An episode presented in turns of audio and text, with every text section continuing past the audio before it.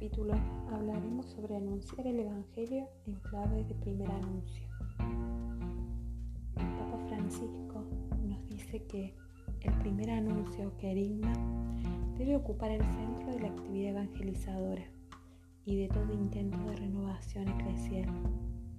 Es el anuncio principal, ese que siempre hay que volver a escuchar de diversas maneras y anunciar de una forma u otra y se llama primero no porque sea el comienzo, hablando de un orden, sino porque es lo fundamental.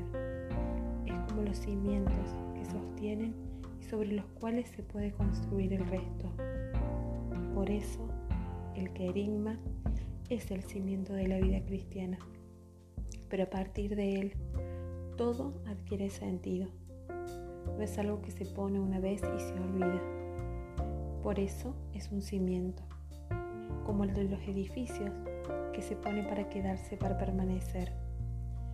El primer anuncio tiene una función central e insustituible, porque introduce en el misterio del amor de Dios, quien lo llama a iniciar una comunicación personal con Él en Cristo.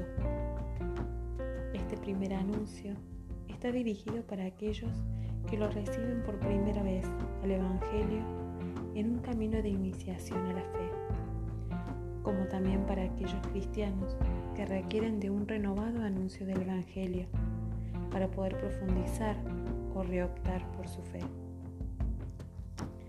Siempre hay que considerar la necesidad de recibir nuevamente el anuncio por parte de aquellos que ya hace un tiempo hacen su proceso de fe a menudo, la vida de servicio pastoral y el acostumbramiento producen rutina y falsa seguridad. Hay que animarse a buscar, pastoral y espiritualmente, de manera creativa, caminos nuevos. Por lo cual, el primer anuncio se ha hecho más necesario y apremiante en un tiempo en el que poblaciones enteras van dimitiendo el Evangelio e incluso parecen perder el sentido y el deseo de Dios. Pero es necesario entender que aunque el Evangelio es el mismo hoy, ayer y mañana, su comunicación pastoral, sin embargo, requiere de nuevos enfoques y de una profunda creatividad para su transmisión, empleando lenguajes actualizados. El lenguaje puede y debe ser comunicado de muchas formas y con distintas narrativas. Debe trascender las diferencias culturales para que quien lo recibe, el anuncio, no se sienta avasallado, sino acompañado y cuidado.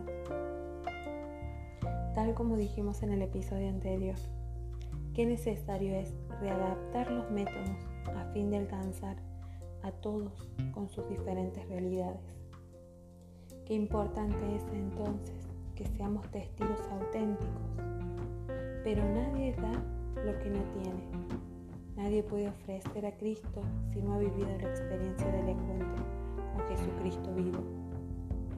El enunciador debe estar convencido que solo se puede ser misionero, alguien que se sienta bien buscando el bien de los demás, deseando la felicidad de los otros el anunciador precisa coraje para anunciar, alegría, fe, confianza en el Espíritu Santo, mansedumbre, atención e interés por la realidad del otro, capacidad de escucha, discernimiento, cercanía afectiva y cordial. El vínculo interpersonal que se establece entre ambos interlocutores pastorales, el que posibilita la gracia del anuncio, ya que allí donde hay dos o tres, dos o tres, Jesús está en medio. El testimonio de una vida cristiana auténtica y la práctica de la caridad son primer anuncio, porque desafían al otro a examinar el propio estilo de vida, sus valores y prioridades. Son una invitación constante y un desafío para que la otra persona entre en sí misma de modo más consciente personalizado y profundo, lo cual podría despertar los intereses más existenciales. No se puede testimoniar a Cristo sin reflejar su imagen, la cual queda viva en nosotros por gracia y obra del Espíritu Santo.